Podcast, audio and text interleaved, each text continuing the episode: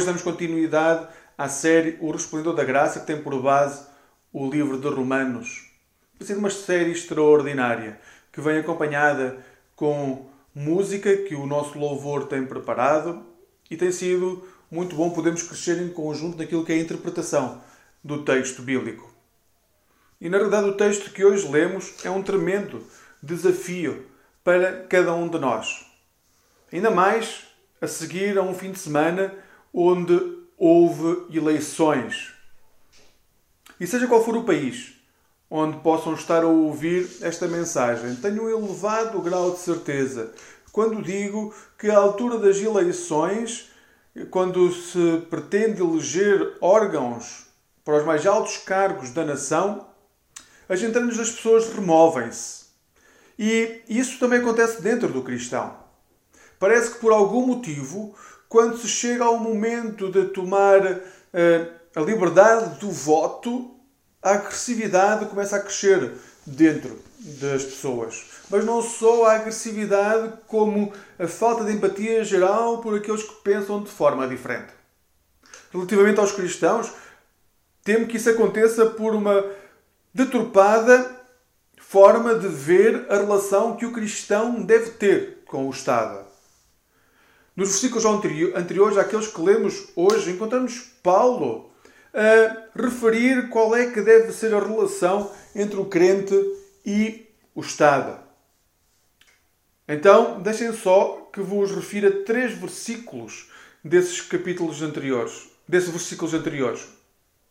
O primeiro é Romanos 13, 3, que diz: As autoridades não metem medo a quem faz o bem, mas a quem faz o mal. Romanos 15, 5 diz: É preciso obedecer, não só para evitar o castigo, mas também por um dever de consciência. E Romanos 13, 7 Deem a cada um o que é devido, paguem os impostos e contribuições a quem devem pagar, respeitem a quem devem respeitar e honrem a quem devem honrar.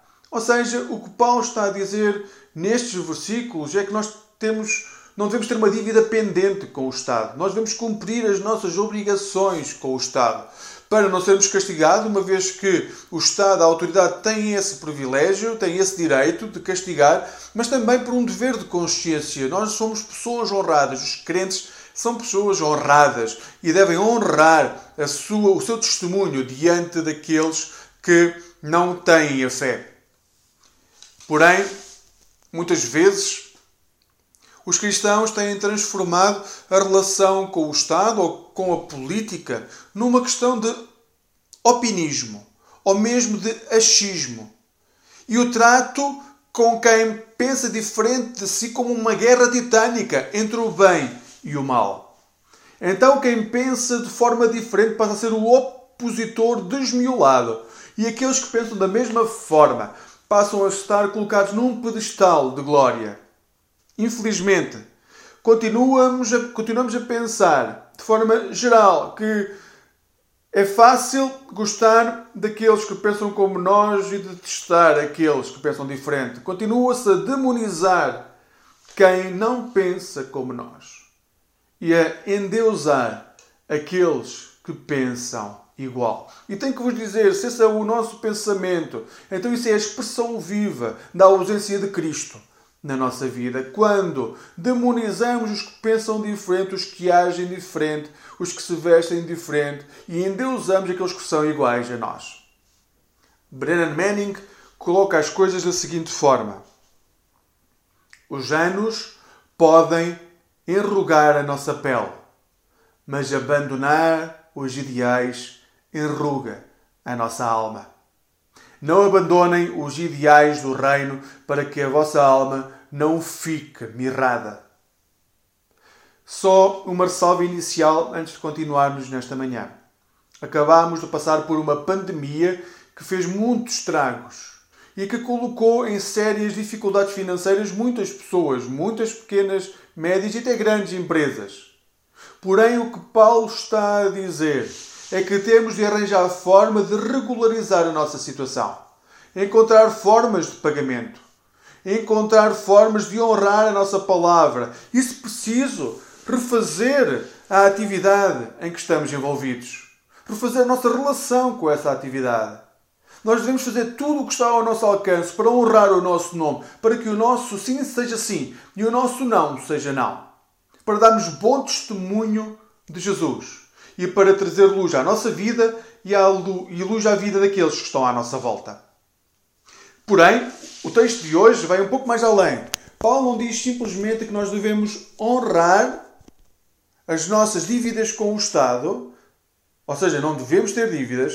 Paulo vai mais longe e abre uma exceção naquilo que é o nosso tratamento com os outros.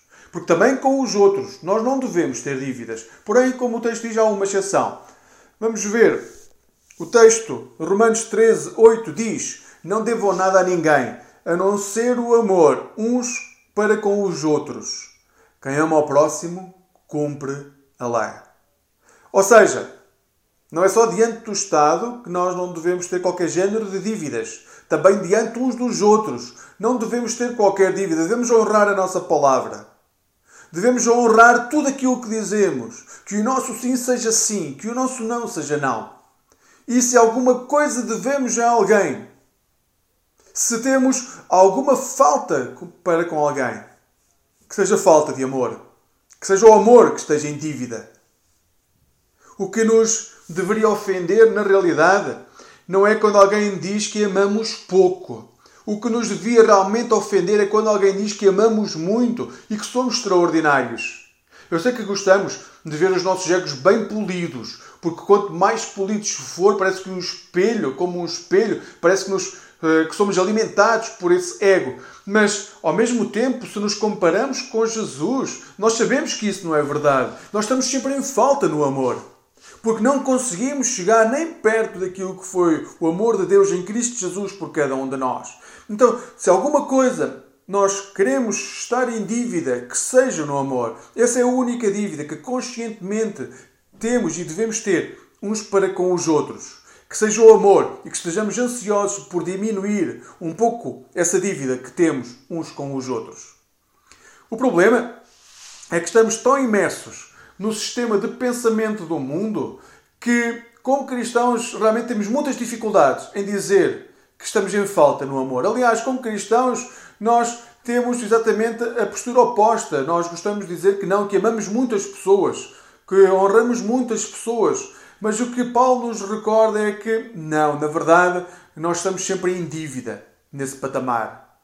Richard Rohr recorda-nos que todos nós, de alguma forma, somos aditos. Temos adições. Muitas vezes olhamos para as pessoas que têm algum género de vício e somos muito rápidos, até algum género de juízo de valores. Porém, Rohr recorda-nos que as adições como o álcool e as drogas não são mais do que formas mais visíveis de adição. Na realidade, todos somos aditos à nossa forma habitual de fazer as coisas às nossas próprias defesas e, mais especificamente, ao nosso padrão de pensamento. Ou seja, à nossa maneira de processar a realidade. Por definição, nunca conseguimos ver nem lidar com aquilo a que somos aditos, porque está oculto e disfarçado de outra coisa. Queridos amigos, todos nós somos aditos temos a adição ao nosso sistema de pensamento. E não queremos abdicar desse sistema de pensamento. Somos muito mais parecidos com os nossos pais do que gostaríamos de assumir. E estamos muito mais marcados pelo passado do que somos conscientes. E então, mesmo que nunca tenhamos sentido verdadeiramente a presença e o amor de Jesus na nossa vida, ou temos tido relações saudáveis onde o amor se manifestou de forma real. Nós achamos que sabemos amar. Porque um cristão tem de saber amar. Foi assim que fomos educados. Aliás, são muito poucos os cristãos que admitem que não sabem amar, como já vos disse. A mim custou muito assumir que não sabia amar. E só quando vi que não estava a cuidar da minha família. E só quando vi que estava a fazer mal à minha família, e só quando vi que estava a fazer mal a mim próprio, e só quando vi que estava a afastar-me de Deus nesse processo, é que consegui assumir que não tinha capacidade e não estava a conseguir amar. Agora vejam, só quando assumimos que temos essa dívida de amor para com aqueles que nos rodeiam é que conseguimos cumprir a lei. É isso que nos diz o texto de Romanos. Romanos 13, 9 e 10 diz-nos: os mandamentos dizem: não cometerás adultério, não matarás, não roubarás, não cobiçarás. Ora, todos estes e qualquer outro mandamento resumem-se num só: ama o teu próximo como a ti mesmo. O que ama o seu próximo não lhe faz nenhum mal, pois o amor é o cumprimento total da lei. Amigos, o cumprimento da lei vê-se na forma como amamos o nosso próximo. É que todos os mandamentos se resumem num só. Diz o texto: ama o teu próximo como a ti mesmo. Sim, é verdade que há pessoas que não se sabem amar. Mas mesmo aqui nós temos que ter noção que isto é uma minoria meio muito pequena. Porque na maioria das vezes as pessoas que dizem que não sabem amar, na realidade têm instintos de proteção, têm instintos de sobrevivência, sabem aquilo que gostam, sabem aquilo que querem, podem não conseguir alcançar porque não têm ferramentas, mas sabem sobreviver. E se não sabemos então como agir, estamos neste ponto, então nós temos a lei para nos apoiar. O que não podemos realmente é firmar-nos na lei e esquecer que uma lei exercida sem amor é um cristianismo esvaziado de Jesus. Uma lei exercida sem amor é a religião espoliada da sua essência. Não cometer adultério, não matar, não roubar, não querer o que é nosso, isto são pilares essenciais para que qualquer sociedade seja saudável e possa prosperar e seja justa. Porém, só, são, só será a lei de Deus e não meras palavras de homens, palavra morta, se houver nelas expressão de amor. É que o ser humano pode não cometer adultério, mas pode ser um agente vivo na destruição do casamento. O ser humano pode não matar, mas pode destilar ódio nas redes sociais. O ser humano Pode não roubar, mas pode ser conscientemente omisso diante das injustiças que se passam à sua frente. O ser humano pode achar que não cobiça, mas ter um impulso constante de consumo que o destrói. Amigos, só o amor ilumina a lei. E só em amor podemos cumprir a lei. Brennan Manning tem muita razão quando afirma Jesus replicava que os romanos não eram a questão, que a lei não era a questão, que os milagres cósmicos não eram a questão, o amor implacável de Deus era a questão. E diante dessa revelação, os romanos e a Tora eram secundários. E que assim seja. Que diante da revelação do amor implacável de Deus, tudo o que está à nossa volta seja secundário. O amor e os mandamentos são a face da mesma moeda. Eles não estão em, em oposição. Eles são a mesma a face, a mesma face da moeda. Se como igreja passamos a viver em gueto e a achar que eles estão em oposição, que para cumprir a lei não podemos amar, ou que para amar não podemos cumprir a lei, então nós estamos a fechar-nos sobre nós mesmos e não estamos a dar a possibilidade de quem está fora das paredes dos templos, descubra o quão maravilhoso é o amor de Jesus. Mas temos de ter consciência que só podemos amar verdadeiramente a sociedade que nos rodeia quando estivermos dispostos a isso. Vejam o que Paulo diz a seguir. Romanos 13, 11 e 12. Façamos assim, tanto mais que sabemos que em que tempo estamos a viver. Sabemos que já são horas de despertar do sono. A nossa salvação está agora mais próxima do que na altura em que recebemos a fé. A noite já vai longa e o dia está próximo. Abandonemos as obras que são próprias da escuridão e usemos as armas que permitem lutar à luz do dia. Como discípulos de Jesus, nós somos impelidos a amar.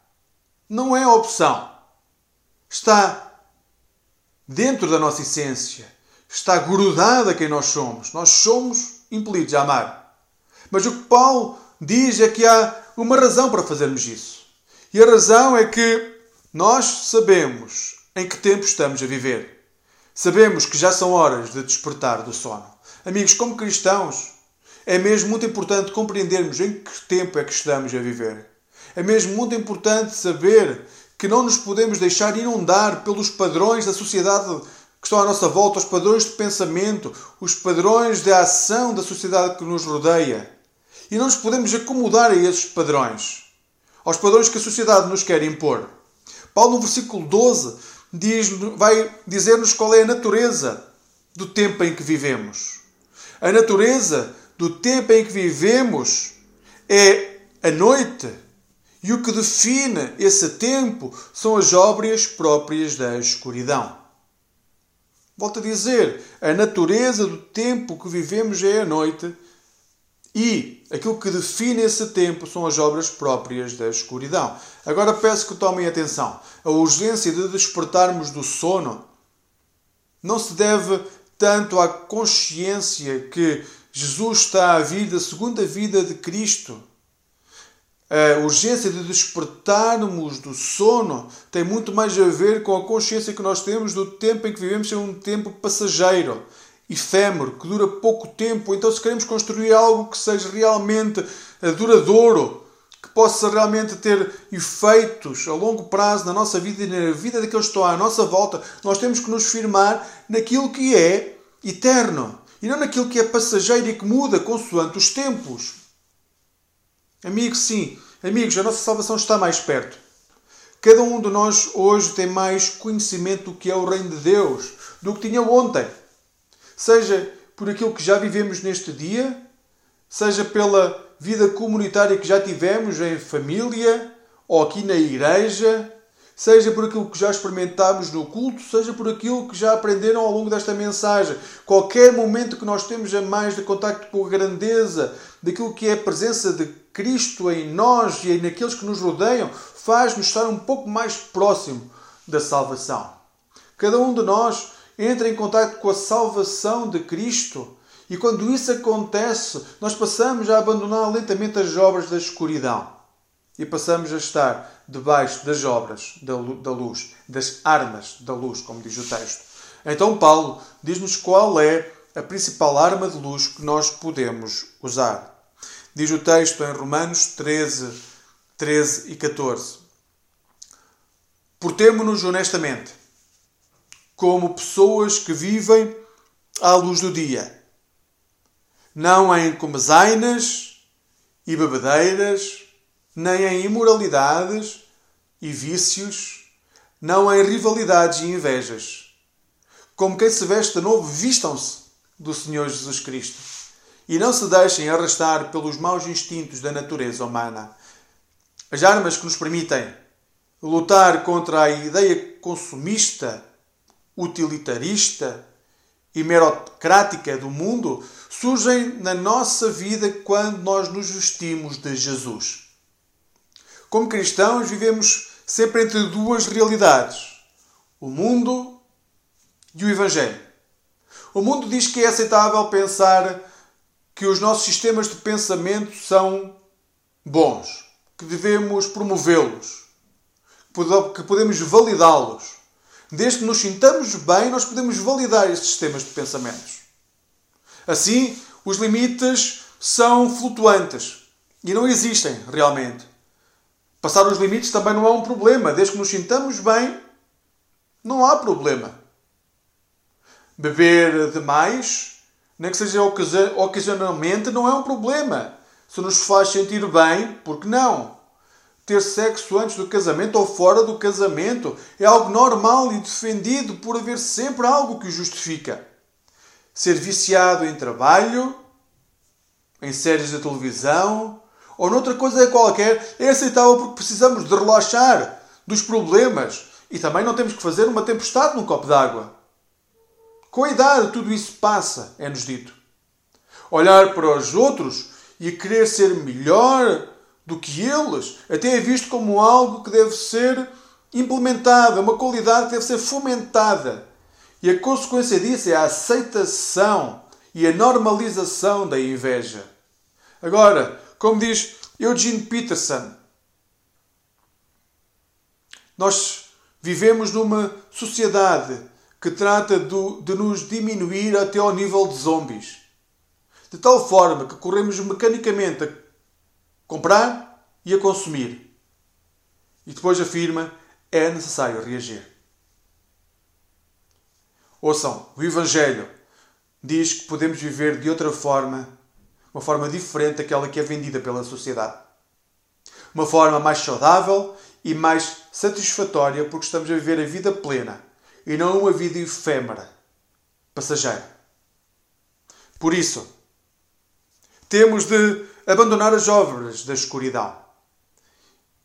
Para isso, temos de portar-nos honestamente e vestir-nos do Senhor Jesus. Temos de ser honestos e vestir-nos de Jesus. A forma como nos vestimos e nos cuidamos diz muito de quem nós somos e de como a vida nos tem moldado até este momento. Muitos de nós colocaram ou colocam ainda máscaras para disfarçar o estado real da alma. Porém, mais cedo ou mais tarde, como nós somos e quem nós somos acaba por ganhar sempre a batalha. E então, no meio da discussão, no meio de uma crise, ou no segredo do nosso isolamento, acabamos por, por manifestar quem realmente nós somos. Mas o que Paulo diz é que não temos de viver com roupa que esconde quem nós somos. Nós podemos vestir-nos, revestir-nos de uma roupa que realça o melhor que há em nós. E essa roupa é Jesus Cristo. Podemos revestir-nos de Jesus e deixar de lado as obras que são manifestação das trevas que há em nós. E as trevas podem diminuir se a luz de Cristo aumentar em nós. Isso é possível. Irmãos, isso é possível. Sonhem com uma vida melhor. Sonhem com uma vida plena. Orem pela vida plena. Orem uns pelos outros. Orem por vós. E quando isso acontecer, podem até cair. Mas não deixarão que isso vos defina. É tempo de pagarmos o preço de ser cristãos. É tempo de dedicarmos a nossa vida, de sermos transparentes e de assumir as nossas responsabilidades como cristãos que somos que o desejo de qualquer discípulo é ser igual ao Mestre e o nosso Mestre é Jesus. Henry Nouwen, no fantástico livro O Regresso do Filho Pródigo, lança uma pergunta que todos nós deveríamos lançar também e que devíamos encontrar respostas. A quem pertenço? A Deus ou ao mundo? Muitas das minhas preocupações diárias indicam-me que pertenço mais ao mundo do que a Deus. Uma pequena crítica enfurece-me e uma pequena rejeição deprime-me. Uma pequena oração levanta o meu espírito e um pequeno êxito emociona-me. Animo-me com a mesma facilidade com que me deprimo. Regularmente sou um pequeno barco no meio do oceano, completamente à mercê das ondas.